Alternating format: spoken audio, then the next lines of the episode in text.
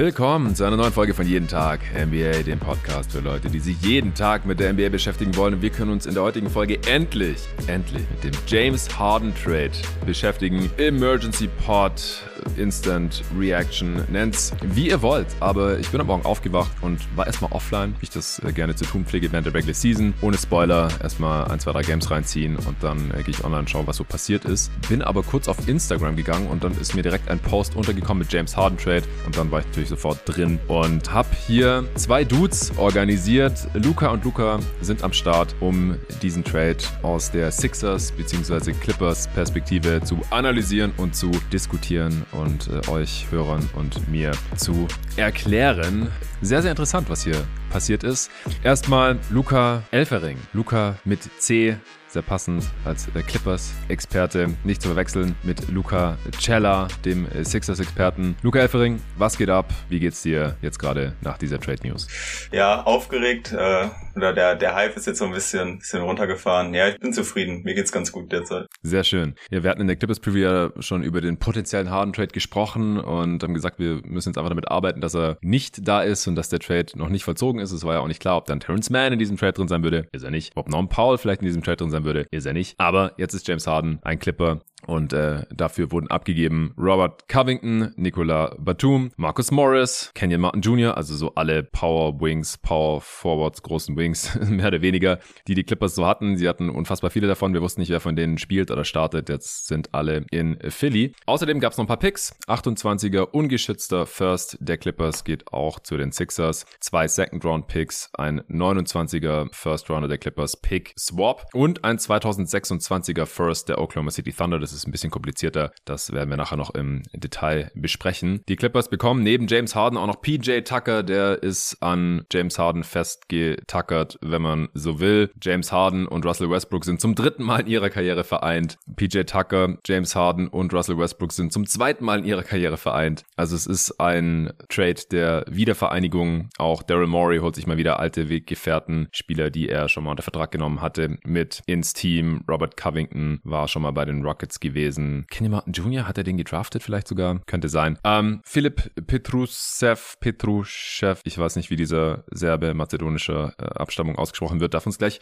Luca Cellar erklären, der natürlich für die Sixers am Start ist. Du hast auf X, Twitter die Tage noch geschrieben, trade James Harden einfach, Paris Maxi, äh, hat das hier schon alles im Griff. Wie geht's dir jetzt hier heute? Du, du bist extra aus deinem, deinem, deiner Schreibphase, aus deinem Schreibtunnel hier ausgebrochen, um auch hier bei diesem Emergency Pod nach dem Harden Trade mitzumachen. Ja, ja, mir geht's sehr gut. Ich freue mich, dass es endlich passiert ist. Es war schon scheiß Timing, ehrlich gesagt. Ich habe heute Morgen sogar extra ähm, mein Handy weggelegt, sodass ich gar nicht mehr rankomme heute, damit ich heute wirklich produktiv am Schreibtisch bin. Wurde gar nichts draus, bin dann aus Versehen in der Pause mal kurz am Laptop auf Discord und dann habe ich es gesehen, James Harden wurde getradet. Habe mich jetzt die letzten drei, vier Stunden nur mit dem Harden-Trade beschäftigt und muss dann nachher eine Nachtschicht einlegen und noch ein paar Seiten schreiben. Ja, wir rechnen es dir natürlich sehr, sehr hoch an, aber ein Harden-Trade, Emergency Pod ohne dich wäre auch irgendwie komisch gewesen. Also ich war mir nicht sicher, ob du am Start bist. Der Witz ist, ich habe dir, beziehungsweise ich habe es in unsere jeden Tag NBA-Chatgruppe auf WhatsApp reingeschrieben, äh, Emergency Pod und dich markiert.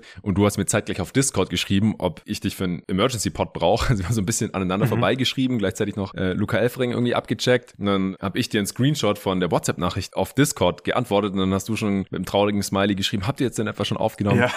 nee, haben wir natürlich nicht. Ich hätte niemals aufgenommen ohne eine definitive Absage von dir. Ja, äh, James Harden ist nicht mehr in Philly, er ist jetzt zurück in seiner Heimatstadt äh, bei den LA Clippers, wo Kawhi Leonard und Paul George auch noch sind. Äh, Ivica Subac ist der Starting Center. Ja, die Frage ist dann, wer, wer ist der fünfte Starter? Natürlich bei den, bei den Clippers und bei den Sixers müssen das dann auch noch alles sortieren. Aber äh, jetzt vielleicht erstmal noch von deiner Seite. Wie zufrieden bist du jetzt mit diesem Trade? Bist du einfach nur froh, dass er weg ist oder findest du dieses Paket auch irgendwie sinnvoll für deine Sixers mit Joel Embiid, Maxi und Co.? Ja, ich finde, es gibt hier verschiedene Ebenen von diesem Trade. Also grundsätzlich befinden sich die Sixers immer noch in einer ziemlich brenzligen Lage, finde ich, weil klar, sie müssen früher oder später liefern und dann wirklich ein, Team um Embiid herum bauen, das um einen Titel mitspielen kann. Dieses Team kann Stand jetzt so nicht um einen Titel mitspielen, aber ich habe jetzt wieder Hoffnung und die hatte ich vor dem Trade nicht. Und ähm, ja, Stichwort Hoffnung, da muss man auch sofort über Tyrese Maxi sprechen, weil der sieht wirklich verdammt gut aus und er wird immer besser. Er ist jedes Jahr besser geworden, seit er in der Liga ist. Und James Harden baut einfach ab. Klar, er ist schon 34 Jahre alt. Und ich vertraue James Harden in Playoffs halt überhaupt nicht. Und bei Tyrese Maxi habe ich halt immerhin Hoffnung. Klar, man kann jetzt auch sagen, Tyrese Maxi war bislang auch noch nicht brutal gut und überzeugt in, in den Playoffs, aber er ist halt erst 22 Jahre alt. Und da kann es noch passieren. Bei James Harden kann es nicht mehr passieren, das ist meine Meinung.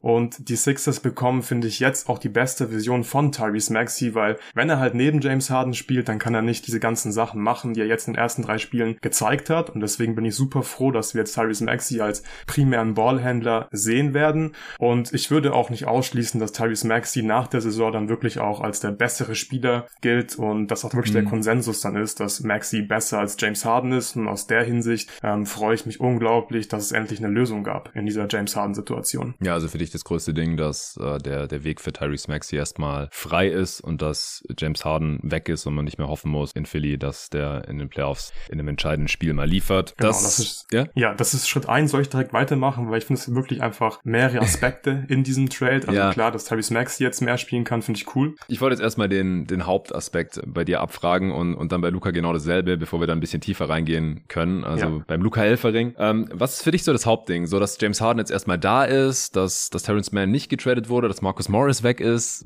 Was, was würdest du sagen, ist am wichtigsten für dich in diesem Trade? Ja, auf jeden Fall. Also aus Fansicht auf jeden Fall das Letzte. Also Marcus Morris loszuwerden.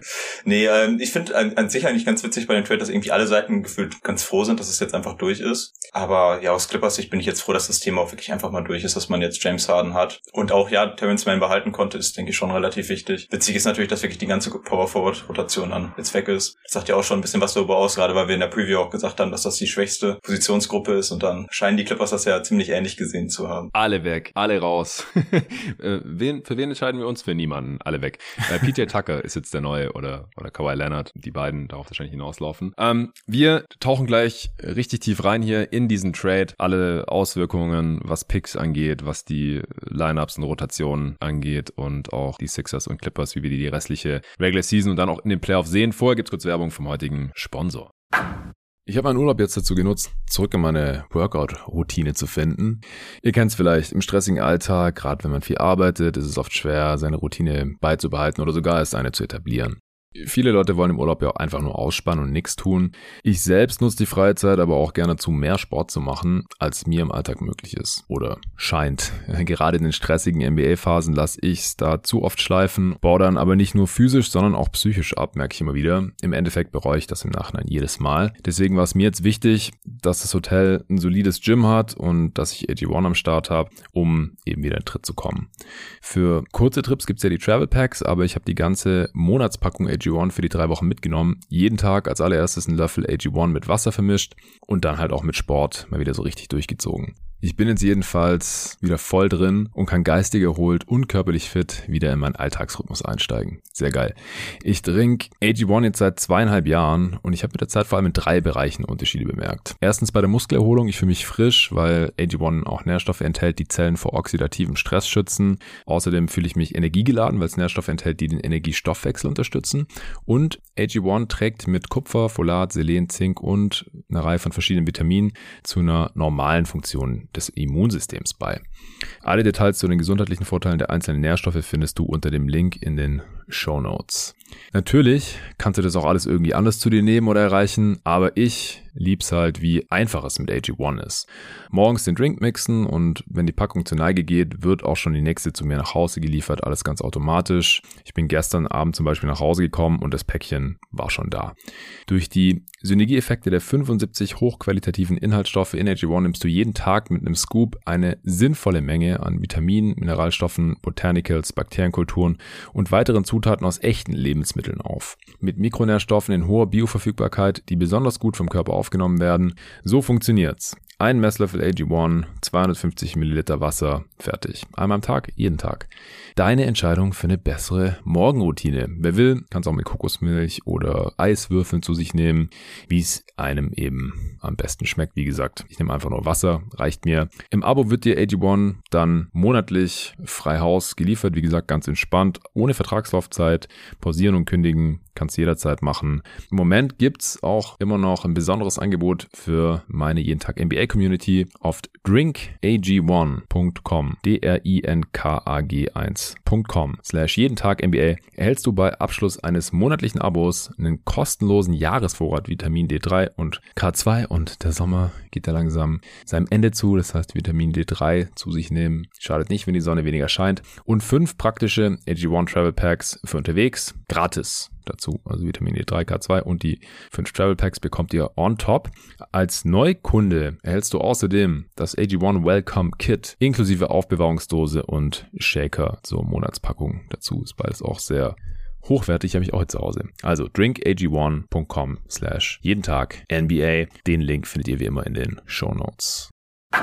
Ja, Luca, du, du warst gerade schon ganz heiß und wolltest direkt weitermachen. Mhm. Was ist für dich die, die nächste Ebene, das äh, zweitwichtigste Ding, außer dass äh, Tyrese Maxey hier die Zügel in die Hand gegeben werden? Ja, die nächste Ebene und auch für die Sixers dann die wichtigste Ebene ist einfach, dass man jetzt einen Move gemacht hat, der zwar nicht die Championship Odds für diese Saison erhöhen wird, das ist ganz klar und ganz offensichtlich, aber man hat jetzt die Möglichkeit, die Championship Odds für die nächste Saison signifikant zu erhöhen. Warum? Man hat jetzt durch die ganzen Expiring Contracts, die man sich reingeholt hat, für James Harden zwischen 50 und 65 Millionen Cap Space zur Verfügung in der nächsten Saison. Man hat zwei First-Round-Picks bekommen, die definitiv wertvoll sind, an denen andere Teams interessiert sein werden. Man hat einen First-Round-Pick-Swap bekommen, man hat zwei Second-Round-Picks bekommen. Also eine ganze Menge Assets, die man einfach nutzen kann, um Trades zu machen, um dieses Team zu verbessern. Und ich finde, damit kann man wirklich arbeiten. Und klar, der Plan Free Agency, der Masterplan von Daryl Morey ist sehr, sehr riskant, weil die Free Agency Class ist ziemlich dünn und die Spieler resign meistens oder unterschreiben Contract Extensions, bevor sie überhaupt zu Free Agents werden. Aber mhm. auch hier, es gibt einfach ein bisschen Hoffnung. Und für mich ist halt die Frage, was wäre die Alternative gewesen? Willst du einen unmotivierten James Harden behalten und dann fliegst du im Best Case in der zweiten Playoff-Runde wieder raus und dann geht James Harden vielleicht im Sommer. Was machst du dann? Dann, dann hast du wirklich gar keine Assets, hast keine Möglichkeiten, dieses Team signifikant zu verbessern. Und ich finde, dieses Sixers-Team jetzt in diesem Übergangsjahr kann immer noch relativ viele Spieler gewinnen. Ich finde, die Spieler, die man bekommen hat, da können wir gleich noch darauf eingehen, ein bisschen genauer, die passen auch ganz gut zu den Sixers, damit kann man arbeiten. Und ich glaube, dadurch kannst du Embiid bei Laune halten. Und Embiid ist, glaube ich, auch intelligent genug, um zu checken, okay, das musste jetzt sein. Und im Sommer können die Sixers mit diesen Mitteln dieses Team wirklich verbessern. Und Daryl Murray hat im Endeffekt jetzt wirklich die letzte Chance, ein Championship-Team um Joel Embiid zu bauen. Und die dass man mit Harden und Embiid wirklich ein Championship-Team auf die Beine stellt, die hatte ich nicht mehr. Und das lag an James mhm. Harden. Und jetzt hat man immerhin diese Hoffnung, diese theoretische Chance, das Ganze zu schaffen. Und deswegen finde ich es unterm Strich riskant, was die Sixers machen, aber eigentlich alternativlos. Und ich kann mir wirklich vorstellen, dass es am Ende funktionieren kann. Ja, ich denke auch, dass das Primärziel bei allem, was die Sixers machen, ja immer noch ist, Joel Embiid zufriedenzustellen, sodass der Dude einfach da bleibt. Ich meine, du hast einen amtierenden MVP im Roster. Ähm, klar, cool, wenn, wenn Maxi den Schritt zum All-Star machen kann, aber dass er mal der, der beste Spieler dieses Teams ist, in dem auch Joel Embiid noch steht. Das ist ja wohl eher unrealistisch und ich glaube auch, dass das jetzt auch einer der, der größeren Takeaways von diesem Deal hier sein sollte, ist, dass Joel Embiid wahrscheinlich jetzt erstmal zufriedengestellt ist. Nicht, weil man diese Saison Contender ist, sondern weil man halt sieht, okay, äh, das Problem mit Harden ist gelöst. Der ist jetzt nicht für gar nichts gegangen als äh, Free Agent, wie es ja letzten Sommer hätte passieren können, wie es nächsten Sommer hätte passieren können. Man hat hier noch Picks bekommen, die man weiter traden kann für, für Spieler, die helfen können. Und gleichzeitig hat man halt immer noch genug Cap Space, um äh, das Team im Sommer ein bisschen neu aufzustellen. Also wenn man Embiid bis zum nächsten Sommer, wenn jetzt nicht vor der Trade Line getradet werden möchte, dann, äh, das halte ich für unwahrscheinlich. Und dann äh, hat man auf jeden Fall die Chance, im nächsten Sommer halt wieder einen Contender aufzubauen. Und das, das war natürlich ganz wichtig bei jedem jedem Move, den Daryl Morey hier so macht. Ja, wollen wir vielleicht die Sixers erstmal noch abschließen, bevor wir uns dann eingehen, dann mit den, mit den Clippers beschäftigen. Äh, Luca Elfering, wenn du irgendwas dazu zu sagen hast, irgendwelche Kommentare oder widersprechen möchtest, äh, dann einfach reinschreien. Ansonsten würde ich äh, Luca jetzt bitten, Luca Cella, dass, äh, dass du ein bisschen über die Spieler sprichst, wie die hier reinpassen, deiner Meinung nach. Und äh, ganz zuvor, dass damit wir es geklärt haben, Philipp Petrusev oder Petruschew? Petruschew. Petruschew. Petruschew. Also das S ja. ist Sch wie bei Scharic. Genau, ja. Alright, vielen Dank dafür. Jetzt offiziell. Aber der ist jetzt bei den Clippers. Also Robert Covington, Rocco mhm. ist bei den Sixers, Nikola Batum, beide schon eher älteres Semester. Man weiß nicht so genau, was die noch bringen können. Bei einem Playoff-Run, Robert Covington, die letzten Jahre galt er immer als falsch eingesetzt äh, in Portland, als Point-of-Attack-Defender und solche Späße. Davor in Houston wurde er als Smallball-Fünfer eingesetzt Stats, der auch werfen kann,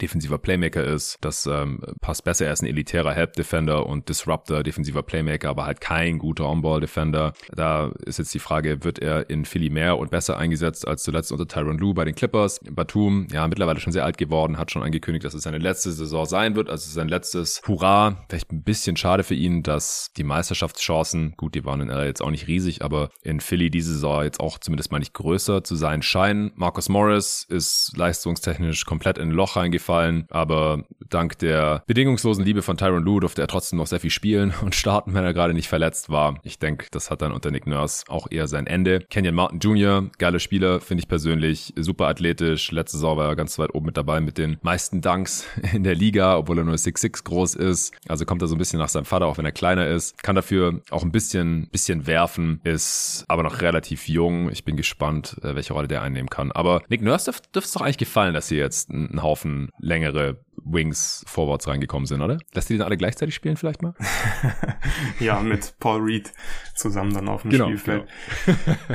ja, ich glaube, bevor wir reingehen in die einzelnen Spieler, ist nochmal wichtig zu betonen, dass die Sixers sich ja wirklich nicht die Spieler reingeholt haben, um das Team dieses Jahr zu verstärken. Also da bin ich wirklich sehr sicher, das sind einfach expiring Contracts. Es ging nur darum, dass man mit einem sauberen Cap Sheet in die, in die Free Agency reingeht im Sommer. Aber ich finde, die Spieler, die passen eigentlich ziemlich gut zu diesem Team und es ist eine ziemlich gute Lösung einfach für dieses Übergangsjahr, dass du ein paar Wets hast, die dir vielleicht wirklich einfach positiven Impact liefern können auf dem Spielfeld. Ich würde gerne bei Covington anfangen. Ich finde, der passt wirklich gut in das defensive Scheme von Nick Nurse rein. Ich finde, die Sixers spielen aggressiver in der Defense diese Saison unter Nick Nurse. Die helfen viel in den Gaps, also machen die, die Driving Lanes ziemlich gut zu, helfen auch ziemlich aggressiv at the nail, also an der Korb-Korb-Linie, an der Freiwurflinie und Robert Covington hat einfach sehr gute und sehr aktive Hände und ist einfach ein ziemlich guter Aufballverteidiger. Ich bin mal gespannt, wie, wie Luca das Ganze einschätzt. Ich habe zwei ganze Clippers-Spiele gesehen dieses Jahr und da ist mir Covington defensiv positiv aufgefallen. Er war aktiv, er hat gute Rotationen gemacht, er hat Steals geholt,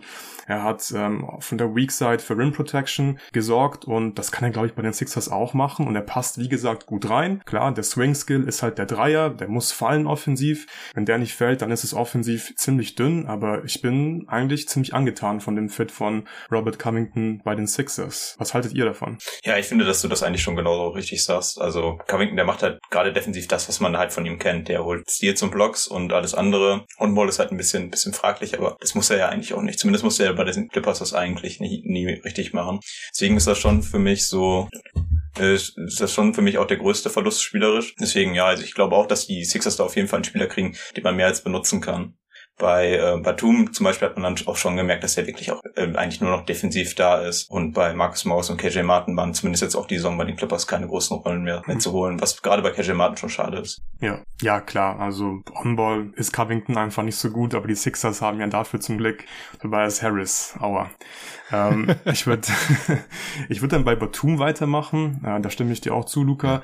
Ich finde, man sieht ihm einfach auch sein Alter inzwischen an. Ähm, er ist einfach nicht mehr wirklich athletisch, aber man sieht ihm auch immer noch an, dass er einfach ein sehr gutes Feel for the Game hat und ein intelligenter Spieler an beiden Enden des Feldes ist. Also in der Defense habe ich das Gefühl, dass er zumindest weiß, wo er stehen muss, dass er immer noch ein okayer Teamverteidiger sein kann und in der Offense trifft er einfach gute und schnelle Entscheidungen, spielt diese One-More-Pässe sofort fort, läuft mal einen guten Cut, kann natürlich Dreier treffen und von daher passt das, finde ich, eigentlich auch. Also passt offensiv, finde ich wirklich sehr gut, neben Joel Embiid. Jemand, der einfach schnelle Entscheidungen trifft. Und ja, defensiv wird das jetzt kein, kein Plusspieler sein. Aber ich glaube, er wird sie auch nicht äh, super arg wehtun und für ein paar Minuten wird Batum immer noch gut sein. Das ist so mein Eindruck. Seht ihr das irgendwie anders? Nee, also ich, ich finde auch Batum, das war die Saison, auch, auch jetzt noch die Saison. Also das ist halt nicht mehr wie 2021, aber das ist ja auch ganz klar. Dann hätten die Clippers ja auch den, ja. den Trade niemals gemacht. aber also Batum, das ist defensiv, finde ich, immer noch wirklich gut. Und offensiv nimmt er halt schon auch wenig teil. Was bei den Clippers natürlich jetzt auch nicht unbedingt schlimm, schlimm war, weil man natürlich halt Westbrook hat und George und Kawhi und jetzt auch Subac ein bisschen mehr den Ball kriegt. Aber er verteilt halt den Ball ganz gut und das reicht ja dann meistens auch. Und die offenen Würfe, gerade die Dreier mehr nimmt er ja nicht. Die traue ich ihm auch immer noch zu, zumindest vernünftig zu treffen. Ja, ja, das denke ich auch. Dann KJ Martin ist für mich eine sehr spannende Personalie. Also ich glaube wirklich, dass er sich in die Rotation spielen kann und eine Rolle für sich finden kann. Bei den Sixers, warum? Die Sixers brauchen einfach immer noch Athletik und die liefert ja. halt KJ Martin auf jeden Fall. Ich finde, das sieht man bislang bei Kelly Oubre wunderbar, dass er einfach Need adressiert hat, weil er ist einfach ein athletischer Wing und das hatten die Sixers nicht. Uh, Oubre fällt ständig mit seinen, mit seinen Cuts positiv auf. Embiid wird gedoppelt, Oubre cuttet rein, bekommt bekommt den Ball, kann danken. Das wird KJ Martin in der kleineren Rolle, denke ich, auch machen können. Er ist einfach ein guter Cutter. Er ist jemand, der Lobs catchen kann. Das gibt's bei den Sixers auch nicht ähm, so häufig. Spieler, die, die wirklich Lobs catchen können. Er ist ein guter Spieler in Transition. Er kann Plays machen in der Defense. Von daher finde ich sehr spannend. Und was natürlich auch ganz wichtig ist, ist, dass man halt die Bird Rights von ihm hat und er einen extrem niedrigen Cap Hold hat. Mhm. Das heißt, ihn kannst du theoretisch ähm, in den Büchern stehen lassen in der Offseason. Du musst die Cap Hold Holds nicht renouncen und kannst ihn dann resign aufgrund von diesem niedrigen Cap Hold. Er ist ein junger Spieler, von daher auch aus der Hinsicht ähm, sehr spannend und interessant. Gefällt mir sehr gut. Marcus Morris, da habe ich ja nicht wirklich viel zu sagen. Äh, Luca, du darfst gerne ein bisschen haten. Ich glaube, von Marcus Morris können wir nicht mehr allzu viel erwarten. Ja, also ich eigentlich habe ich zu Morris auch schon alles gesagt und der hat ja auch für die Clippers über die Jahre eigentlich auch immer mal wieder gute Leistungen gezeigt, also gerade gegen die Dallas Mavericks 2021 im Game 7. Ähm, aber das ist einfach vorbei vorbei. Das, das, das, das scheinen die Beine einfach nicht mehr mitzumachen. Und der hat ja auch am Ende der Saison dann seine offenen Dreier nicht mehr genommen. Und erst dann wurde er ja auch gebencht, nachdem er dann die Würfe nicht mehr genommen hat. Aber das ist einfach durch. Und ja, also zumindest musste ich ihn mir jetzt nicht mehr anschauen. Ich, ich hoffe den, für die Sixers-Fans, dass es ähnlich ist an den Minutenzahlen wie die Saison bei den Clippers. ja, hoffentlich.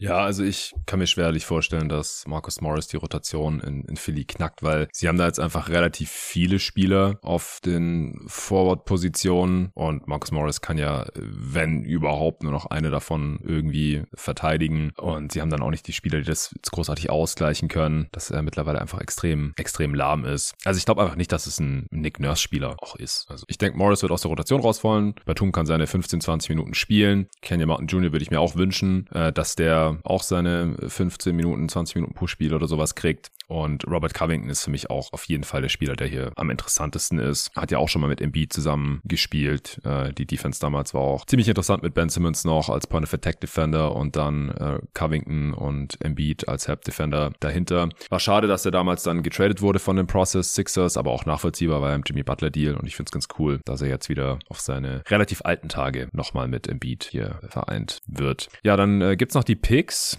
äh, um, um die Sixers mal abzuschließen. Wie gefallen dir die Picks, die nach Philly gekommen sind. Wie gesagt, 28er Unprotected First, zwei Second Rounder, können wir gleich auch noch sagen, weil, welche das waren. Ähm, stand in irgendeinem Tweet drin. Es ist auch interessant, dass es bis kurz vor unserer Aufnahme hier noch Informationen reingekommen sind. Um 14.30 Uhr haben wir angefangen. Äh, da ist es jetzt ja gerade mal 8.30 Uhr an der East Coast. Ne, warte mal, es sind gerade noch 5 Stunden Unterschied, also 9.30 Uhr und entsprechend noch früher in den anderen Zeitzonen in den USA. Das heißt, die wachen da gerade erst auf. Ich habe auch vorhin geschaut, als die Trade News reinkamen. Da war es ja schon mitten in der Nacht in den USA. Es gab auch keine Artikel oder Pods oder irgendwas von den amerikanischen Kollegen. Von den Deutschen war auch noch nichts da, als ich vorhin geguckt habe. Also die Informationen, die sind jetzt gerade erst noch so reingekommen, was auch den den First, der noch aus Oklahoma City zu den Sixers kommt, angeht. Das ist ein äh, 2026er First Round Pick, allerdings nicht zwingend der der Clippers. Der ist ja im Paul George Trade schon von den Clippers zu den Thunder gekommen gewesen, sondern die haben mehrere 2026er Firsts und davon ist es dann der schlechteste, den die Sixers noch bekommen und dafür bekommen die Thunder aber von den Clippers noch ein 2027er Swap Right. Das heißt, wenn der Pick äh, besser ist als der der Thunder, dann können die Thunder da noch mal tauschen. Also die Thunder Thunder kann man zusammenfassen, die erhöhen hier nochmal die Chance auf einen relativ hohen Pick und geben dafür halt einen wahrscheinlich relativ schlechten 26er First an die Sixers ab, die dadurch halt noch einen First mehr bekommen. Das war ja wohl dann ganz lange auch ein Punkt in den Trade-Verhandlungen, dass sie halt mehrere First-Round-Picks haben wollten und das haben sie hiermit bekommen. Luca, wie gefällt dir das alles? Hast du die zwei Seconds gerade vorliegen? Ah, ich habe es um, hier, glaube ich. Ja, 24er und 29er genau. Seconds ja. von den Clippers, genau. Ja. Also ich habe es, glaube ich, vorhin schon kurz angesprochen. Diese Picks, die haben definitiv einen Wert in der gesamten Liga. Äh, Teams werden Interesse haben an diesen Picks. Also gerade der 2026er First Round, nee, der 2000, was war es, 28er First Round Pick von den genau. Clippers, der kann halt einfach sehr wertvoll sein. 2028 spielen Kawhi Leonard und Paul George vielleicht nicht mehr bei den Clippers und wenn, dann sind sie wahrscheinlich nicht mehr auf Superstar-Niveau. Und ich weiß nicht, ob die Clippers bis dahin dann ein Playoff-Team wieder aufgebaut haben. Kann niemand beantworten, aber die Chancen stehen relativ gut, dass die Clippers zu diesem Zeitpunkt schlecht sein werden. Ich glaube, sie werden eher schlecht sein, als dass sie ein richtig gutes Team sein werden. Von daher wertvoller Pick können die Sixers definitiv in, in Trade-Verhandlungen nutzen, um da einfach dann einen Co-Star oder einen sehr guten Starter an Land zu ziehen. Der 2026er First-Round-Pick, wenn es wirklich der schlechteste ist von, von, von den Picks, die die OKC besitzt, dann drückt das natürlich ein bisschen den Wert, aber ist immer noch ein First-Round-Pick. Auch der wird noch Wert in der Liga haben. Es ist auch cool, dass man mal ein paar Seconds hat. Die Sixers haben äh, traditionell immer relativ wenig Seconds, weil sie die ganzen Seconds in, in, in, in Trades immer raushauen. Und da würde ich mir wünschen, dass man dann einfach mal einen Pick macht, um junge Spieler im Kader zu haben, die einfach ein bisschen Potenzial haben. Und der Swap, der ist natürlich auch ziemlich interessant. Also mit den Picks und den Assets insgesamt bin ich wirklich mehr als zufrieden. Also der 26er First, wenn ich es richtig sehe, haben die Thunder den der Rockets, den der Clippers, also der der Rockets ist äh, Top 4 geschützt und dann noch ihren eigenen. Also stand jetzt würde ich mal tippen, dass der eigene der, der schlechteste ist. Ja, ja, wahrscheinlich. Also wahrscheinlich irgendwo zwischen Platz 20 und 25 ungefähr. Ja, klar. In den nächsten zweieinhalb Jahren kann sich noch viel verändern, aber die Thunder sind klar. ein Team, das gerade nach oben strebt. Kann auch der 30. Pick sein. Mal sehen. Aber ich finde es ziemlich krass, dass die Sixers für James Harden in dieser Situation noch einen 28er ungeschützten First der Clippers rausgeholt haben. Wie sehr tut der weh, Luca Elfering? Ja, also ich muss ehrlich sagen, dass ich damit schon gerechnet habe, dass es zumindest ein unprotected wird, weil das wird irgendwie auch dabei eigentlich immer irgendwie ähm, schon mitberichtet, wenn es darum ging, was, was, was Harden kosten könnte. Deswegen finde ich das an sich erstmal okay. Aber wenn man sich das ganze Paket anguckt, dann ist es, finde ich, mittlerweile auch nicht so, dass man sagen kann, dass die Clippers jetzt hier wirklich einen günstig geschossen hätten oder sowas. Also auch, also allein schon die Picks, die wir jetzt alle genannt haben und auch KJ Martin hat man ja quasi vor der Saison für zwei Seconds geholt. Das ist ja dann auch nochmal Munition, die die Clippers dann im Prinzip einfach verbraten haben. Ja. Und so viel ist da jetzt wirklich nicht mehr zu holen, was die Clippers auch haben. Aber ja, ich finde es okay. Also man musste jetzt irgendwas machen und ja, James Harden, auch James Harden in der Situation kostet halt leider was. Und gerade bei Daryl Morey, der lässt sich ja da selten übers Ohr ziehen, leider. Ja, das ist so. Okay, Hast du jetzt noch was Spielerisches zu den Sixers oder allgemein noch was zu den Sixers, bevor wir zu den Clippers übergehen? Ich habe noch einen ganz kleinen Punkt, den ich kurz mhm. anreißen würde. Ich will jetzt hier kein Fass aufmachen, aber ich glaube, wir sollten auch noch kurz die realistischen Free Agent Targets ansprechen. Oh, bitte. Ja. Ähm, ich finde, das ist, das sind ganz klar Pascal Siakam und OG Ananobi, also ein Kawhi Leonard oder ein Paul George und LeBron James.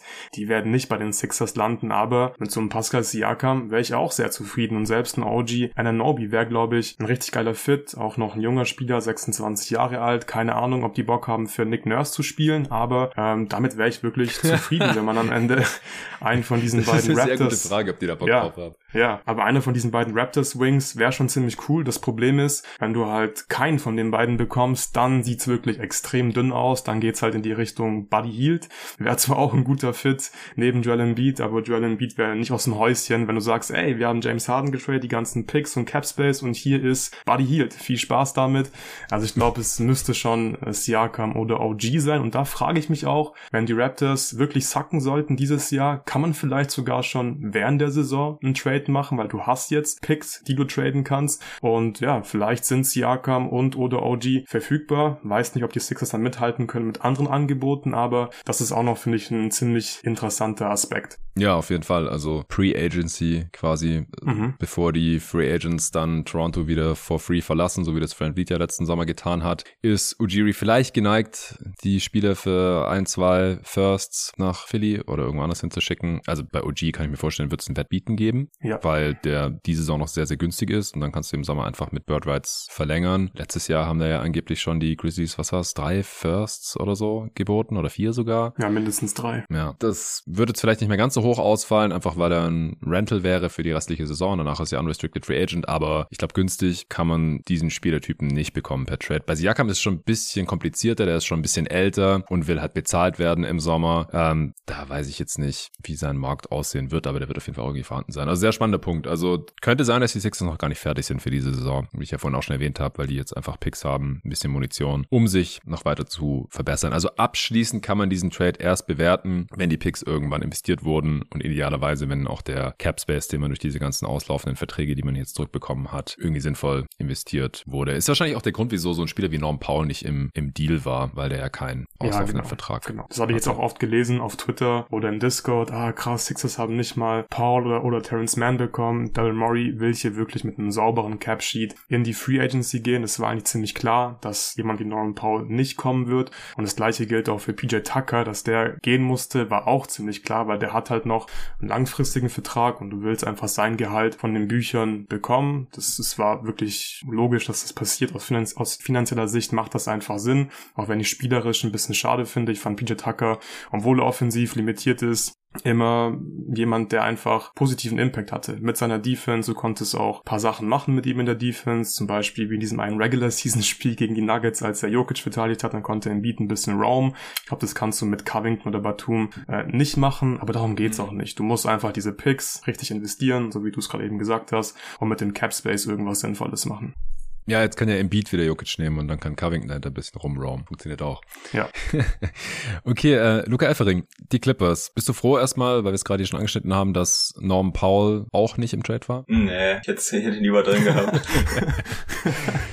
Okay, sehr, sehr beliebter Spieler. Ja, also ich glaube, dass, ich glaube, mit Norm Powell und James Harden gucke ich die nächsten Spiele nicht live, weil jetzt hat die dauern dann zu lang mit dem ganzen Foul-Baiting. Aber, also ich bin jetzt nicht der größte Powell-Fan grundsätzlich, aber ich finde auch, dass die Clippers jetzt, also nachdem man alle Power Forwards losgetradet hat, könnte man wieder einen Power Forward gebrauchen.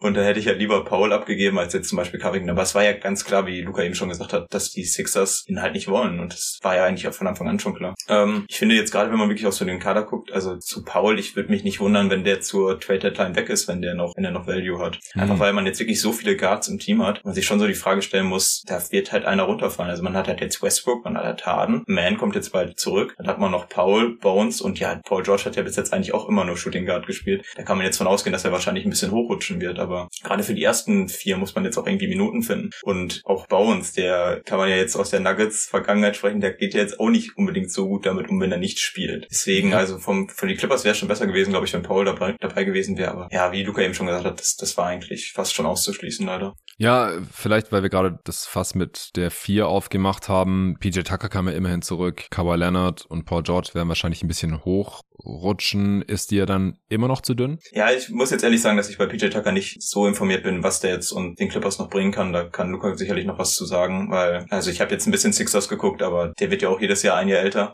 Und das wird langsam, äh, das geht langsam auf un unschöne Zahlen hoch. Ähm, ja, also ich weiß halt nie, es ist immer schwer zu sagen, wie viel Kawhi das dann halt auch einfach spielen wird, weil erstens er natürlich nicht alle Spiele machen wird und zweitens er das ja bei den Clippers eigentlich eher wenig gespielt hat und George auch eigentlich, also beide immer relativ tief gespielt haben auch, also George immer Shooting Guard und Kawhi meistens äh, Small Forward und da muss man mal gucken, wie Kawhi damit auch klarkommt, dann auf einer noch ein bisschen physischeren Position zu spielen.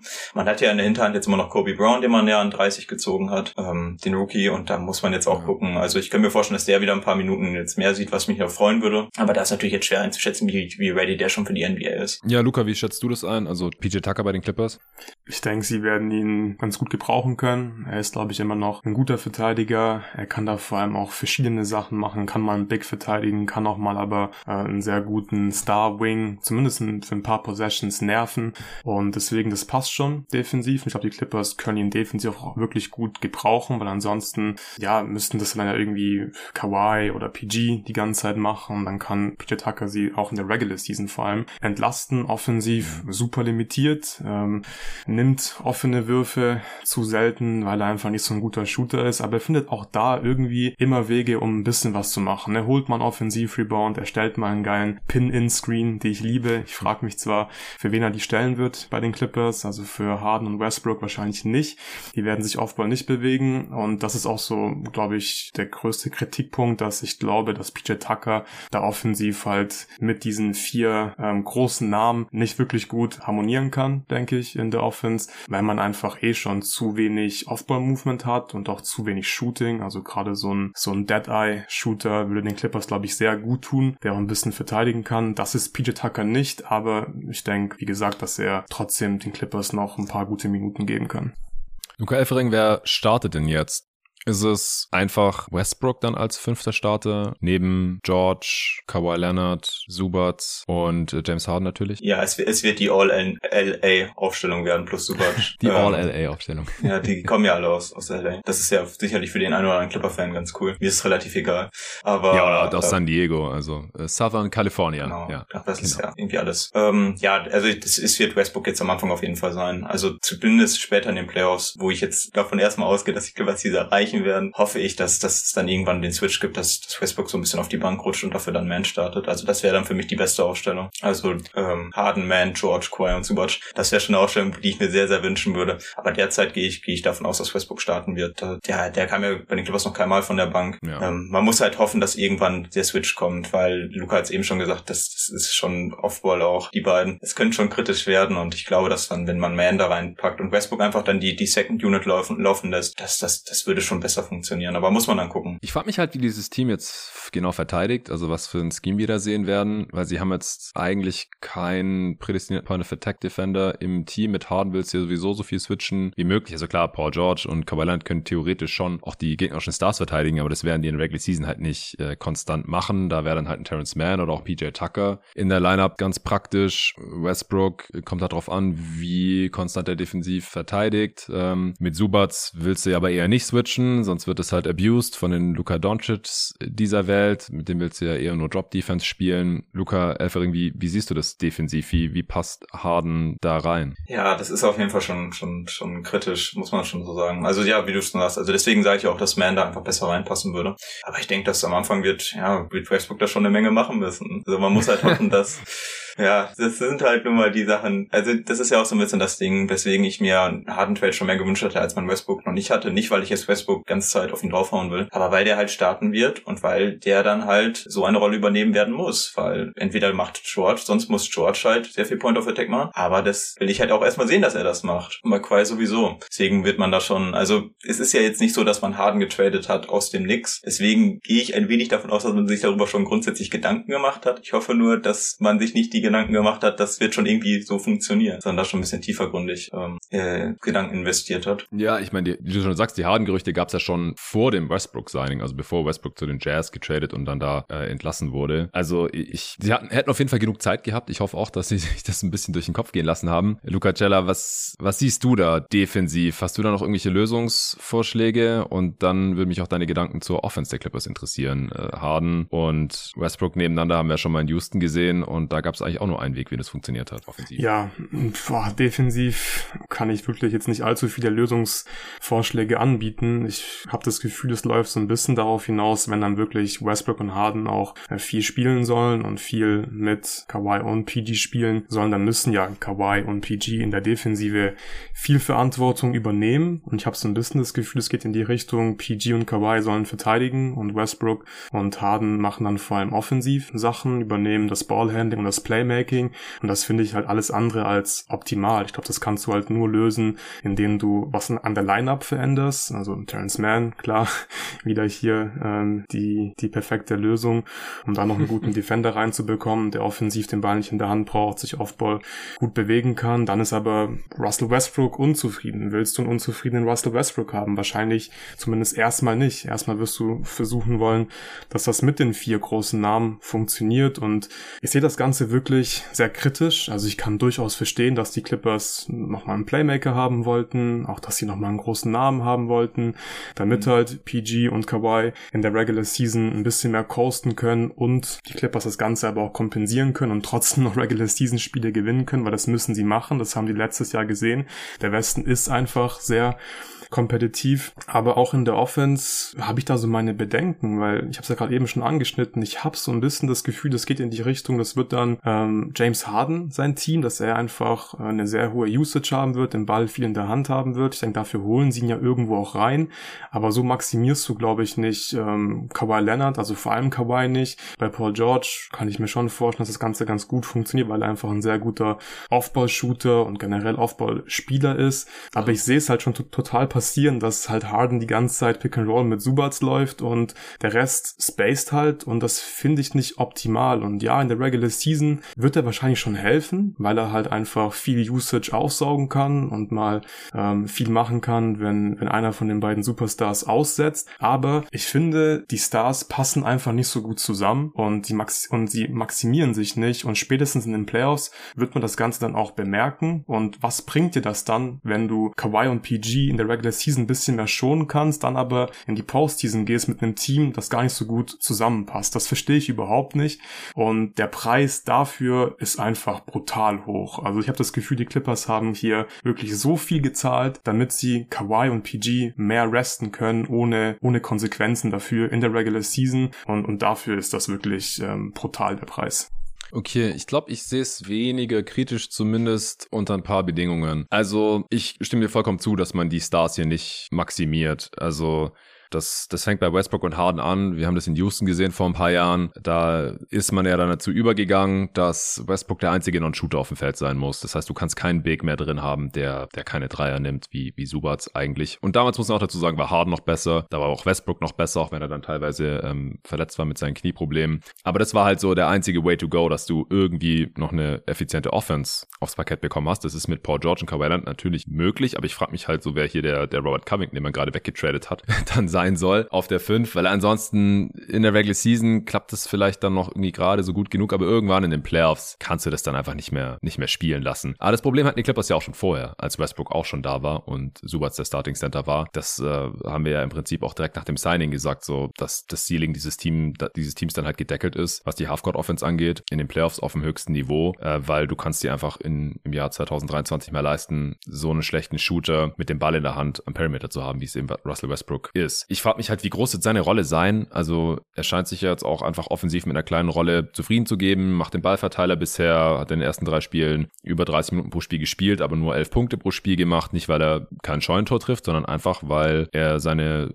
Usage, zumindest seine Scoring-Usage, komplett runtergefahren hat auf 17 Prozent. Wer hätte gedacht, dass Russell Westbrook jemals 17 Prozent Usage fahren können würde? es ist unglaublich. Und er hat dabei 65 Prozent Shooting. Ja, es ist Small Sample Size und das dritte Spiel war ein gottloser Blowout gegen die Spurs. Aber äh, trotzdem, ich finde es sehr interessant, welche Wandlung hier Westbrook äh, doch noch zu leisten imstande ist an, anscheinend. Und das, das sollte halt auf jeden Fall so bleiben, weil Harden braucht das Spielgerät in seinen Händen, weil sonst kannst du halt sein Playmaking nicht nutzen. Er ist kein Spot-Up-Shooter, wird auch nicht mehr werden. Äh, das können wir einfach abhaken. Ich glaube halt, dass du in der Regular Season gut genug sein wirst, also es offensiv einfach gut ist, wenn eine überdurchschnittliche Offense, wenn Harden viel den Ball in seinen Händen hat. Paul George ist eher der Play-Finisher, ist da eher effizient. Vor allem natürlich als, als Shooter, so ähnlich wie Durant in, in Brooklyn, wenn man das irgendwie vergleichen will. Aber bei Kawhi Leonard ist es halt eher nicht so. Also ich glaube, da wird es eher so ein Your Turn, My Turn Ding mit Harden und Kawhi im Halfcourt. Vielleicht kann Lou irgendwie ein paar Sets implementieren, wo die ein bisschen voneinander profitieren, aber da bin ich wirklich sehr, sehr gespannt. Und in den Playoffs, glaube ich, ist es dann halt auch nur richtig gut. Also ich kann halt sehen, wie dieses Team funktioniert, wenn Westbrooks Rolle dann da irgendwie minimiert wird und und oder man irgendwie Five-Out äh, spielen kann. Die Frage ist halt, wie gesagt, nur, wer, wer ist der fünfte Mann, wenn es nicht Subats ist. Oder wenn halt Westbrook dann doch auf der Bank Platz nehmen darf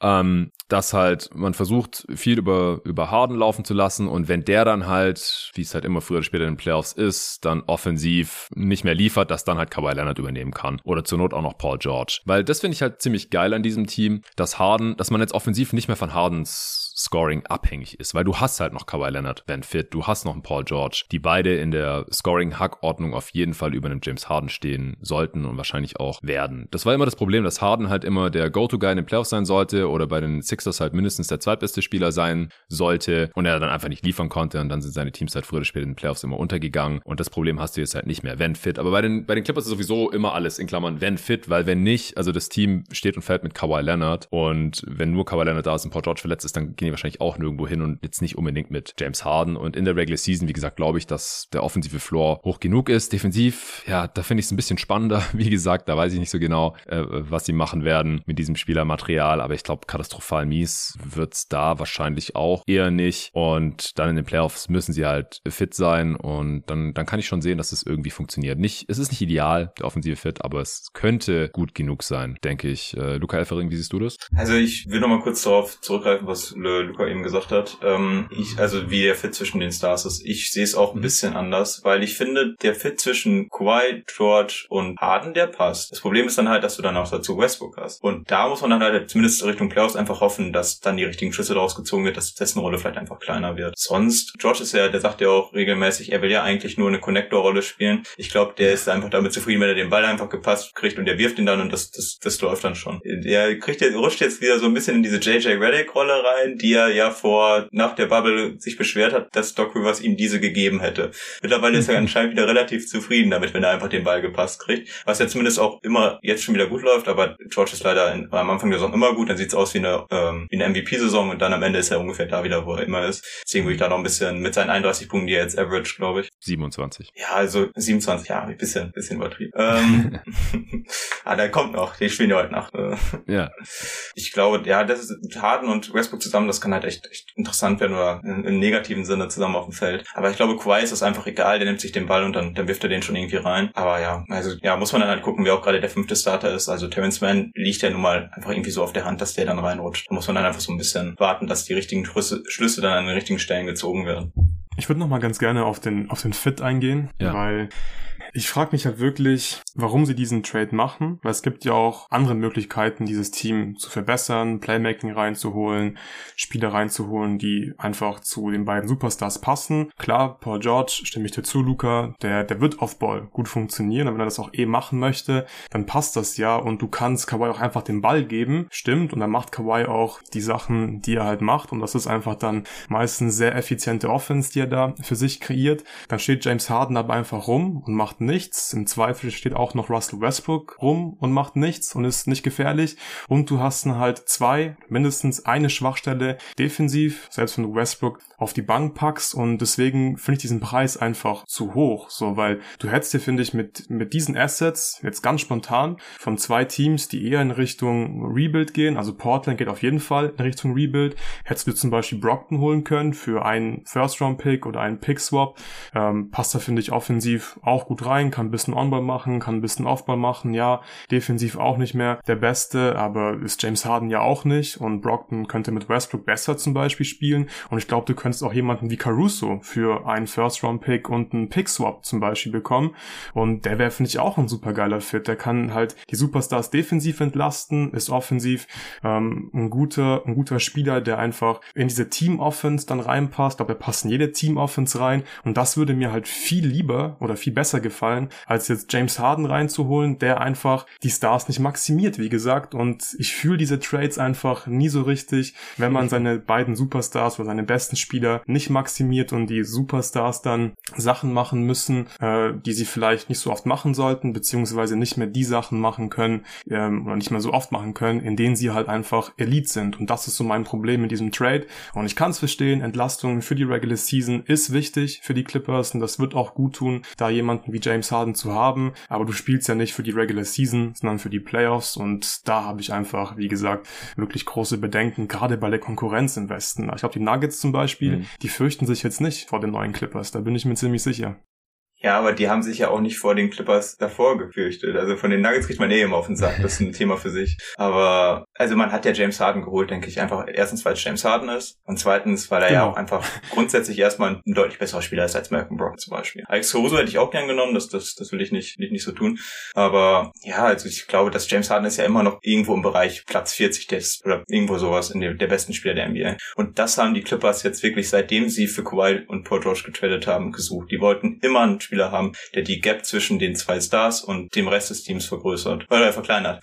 Und das hat man mit Marcus Morris versucht, das hat gar nicht funktioniert, wenn man jetzt auf dieses ähm, diesen Gap schaut. Und deswegen hat man halt immer geguckt, dass man irgendwie einen dritten Star kriegen kann. Das hat man dann auch versucht, da war Mike Conley dran, der jetzt auch kein Star mehr war, aber halt diese Lücke schließen dort. Und jetzt halt James Harden hat man jetzt endlich aus Clippers Sicht oder den Spieler gefunden oder meint den Spieler gefunden zu haben, diese Lücke schließt. Das ist halt nun mal auch dann, weil James Harden einfach der Name ist und ich sag dir, dass George den wollte und dass auch Kawhi den haben wollte und ja, Westbrook war ja angeblich auch ein großer Grund ja. und ich, also da wollte ich jetzt auch noch später drauf zu sprechen kommen, ähm, aber eine George und Kawhi Extension steht ja nun mal aus und ich glaube auch, dass man jetzt eigentlich davon, also beziehungsweise sollte man jetzt eigentlich davon ausgehen, dass das ja aus Clippers Sicht nun mal nur noch Formsache ist, weil du kannst jetzt nicht für James Harden so viele Picks noch abgeben und dann sagen, ja, ihr könnt dann nächstes Jahr alle gehen, wenn gerade die Arena öffnet. Also ich habe doch das Gefühl, natürlich ist das auch ein Move, um so ein bisschen die Fans einerseits zurückzugewinnen und andererseits auch so ein bisschen wieder ähm, Publicity zu kriegen, weil die Arena halt nächstes Jahr öffnet und auch ähm, James Harden auch einfach ein großer Name ist. Der wird einerseits jetzt schon wieder so ein bisschen die Clippers nach vorne medial ziehen, aber dann auch wahrscheinlich nächstes Jahr, wenn die Arena halt eröffnet wird. Ja, das glaube ich auch. Also, dass einfach so Faktoren eine Rolle gespielt haben, die jetzt nicht unbedingt auf dem Parkett begründet sind oder wo man halt sagt, ja gut, der Fit ist vielleicht nicht perfekt oder wir hätten für diese Assets auch andere Spieler bekommen. Also ich glaube halt, klar, bei uns ähm, steht Alex Caruso wahrscheinlich viel höher im Kurs als beim, beim durchschnittlichen NBA-Fan oder durchschnittlichen NBA-Spieler sogar und James Harden wahrscheinlich eher ein bisschen niedriger im jeden Tag NBA Consensus Ranking war übrigens auf Platz äh, 35 noch, äh,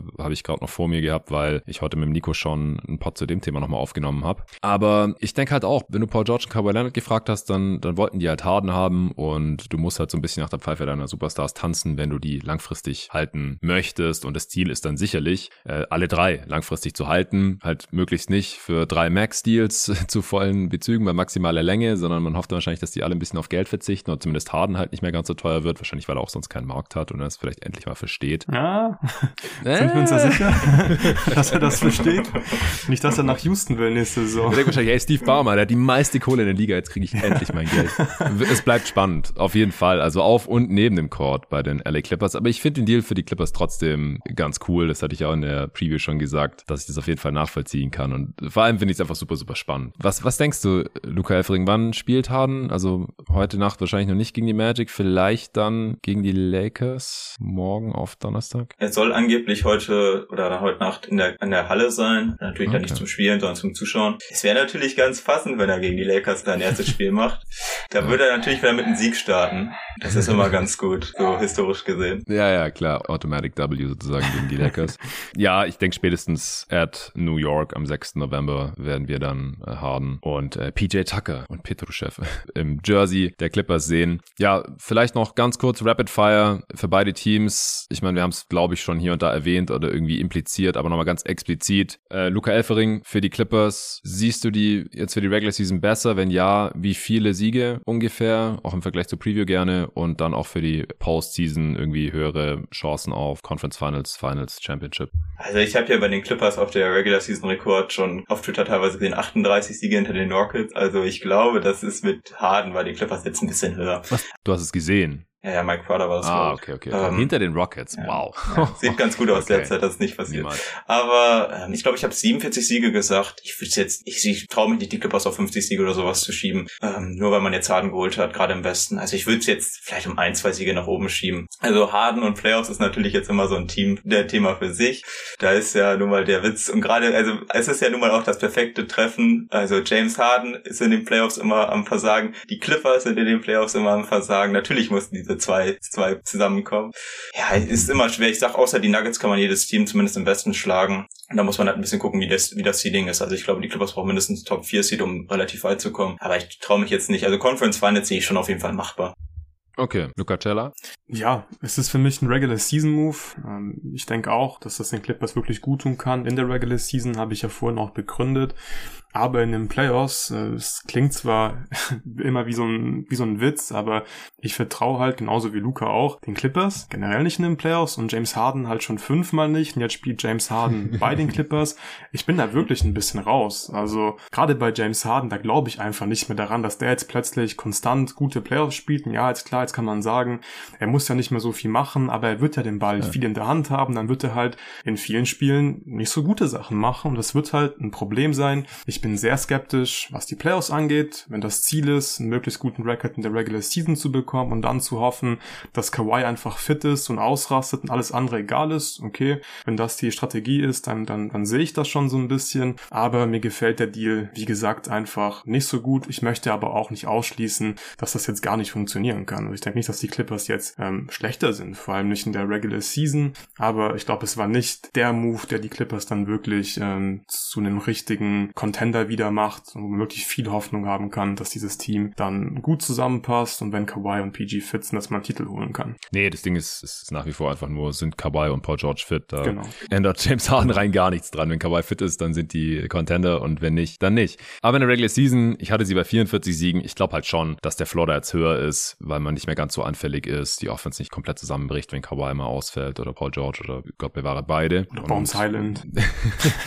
äh, ich würde sagen, das kann schon so drei, vier Siege ausmachen. Ich würde jetzt eher konservativ mal drei sagen, weil der Westen einfach tough ist und dann hätte ich sie bei 47 Siegen und das wäre dann auch knapp over. Davor war ich knapp under. Also das, äh, soweit würde ich hier schon gehen an der Stelle, aber in Playoffs, da, da ja, ändert es jetzt nichts daran, dass ich da eher skeptisch bleibe bei diesem Team. Sixers, dasselbe in grün. Luca, hau raus. Inwiefern verändert es deine Regular Season Prognose? Du hast vorhin schon gesagt, sie werden dieses Jahr nicht die Championship gewinnen. Ja, Newsflash.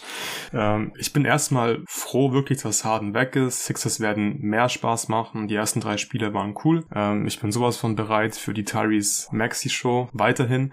Ähm, an der Prognose ändert das gar nicht so viel. Ich hatte die Sixers bei 46 Siegen. Ich würde jetzt tendenziell sogar eher noch ein, zwei, vielleicht sogar drei Siege, aber eher ein, zwei Siege draufpacken, weil man hat auch jetzt, finde ich, einen relativ breiten Kader.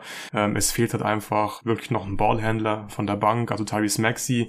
Da habe ich ein bisschen die Sorge, dass er verheizt wird von Nick Nurse. Spielt er jetzt schon seine 40 Minuten immer jedes Spiel, weil es einfach keine Alternativen gibt auf der Bank. Niemand kann äh, das Ballhandling übernehmen. Melton versucht das so ein bisschen und danach ähm, hört es noch wirklich auf. Ich hoffe, dass die Sixers da auch noch ein bisschen was machen werden, sich irgendwie günstig jemanden noch für diese Saison reinholen werden. Für die Playoffs, klar, also einen Titel werden sie nicht gewinnen. Das ähm, wird zwar das Ziel von Joel Embiid sein, aber dafür ist der Kaderstand jetzt nicht gut genug. Aber vielleicht ein kleiner Hot Take. Ich glaube, dass die Sixers tatsächlich nach diesem Deal ein unangenehmerer Gegner sein können als noch mit James Harden, weil James Harden einfach immer abtaucht in der Postseason. Das, und er spielt immer schlechter als in der Regular Season. Und wenn Tyrese Maxey wirklich diesen Schritt zum zumindest mal All-Star machen kann und drumherum hat man ein paar lange Verteidiger, Spieler, die irgendwie cutten können und ein Joel Embiid in Topform. Ja, das, da müsste jetzt schon sehr viel äh, gut laufen aus Sixers Sicht, aber dann kann man, glaube ich, wirklich ein ziemlich ekliger Gegner sein und das finde ich eigentlich okay für dieses Jahr und dann muss Murray eben, wie vorhin schon angekündigt, im Sommer definitiv liefern. Ansonsten,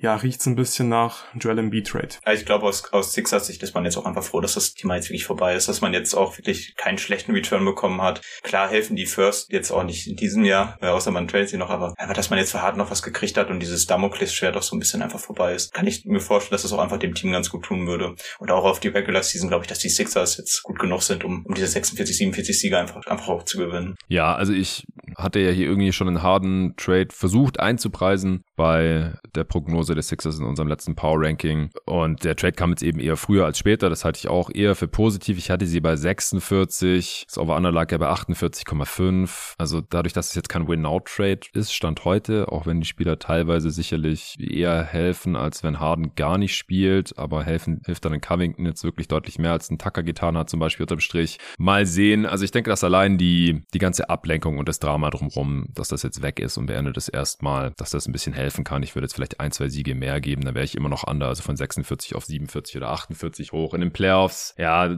da vertraue ich halt im Beat nicht, bis ich das Gegenteil gesehen habe. Ich glaube auch Maxi kann da alleine noch nicht der Difference Maker sein und, und der beste Spieler von der, von der Serie. Also Championship sehe ich da halt auch überhaupt nicht. Also da wäre meine Prognose, auch wenn es da keine explizite gab, also man kann natürlich immer mal eine Serie gewinnen, vielleicht sogar zwei, aber mehr sehe ich bei den Sixers halt nach wie vor nicht. Und wenn sie zwei Playoff-Serien gewinnen würden, das wäre schon mehr, als sie die letzten Jahre jemals geschafft haben, tatsächlich. Sehe ich, sehe ich eher nicht. Alright, habt ihr jetzt noch irgendwas zum ja, Deal? eine Sache habe ich noch. Schaut wirklich viel Tyrese Maxi Basketball an, damit ihr nicht davon überrascht seid, wenn er dann ins All-NBA-Team gewählt wird in ein paar Monaten. Oh, oh, oh yeah.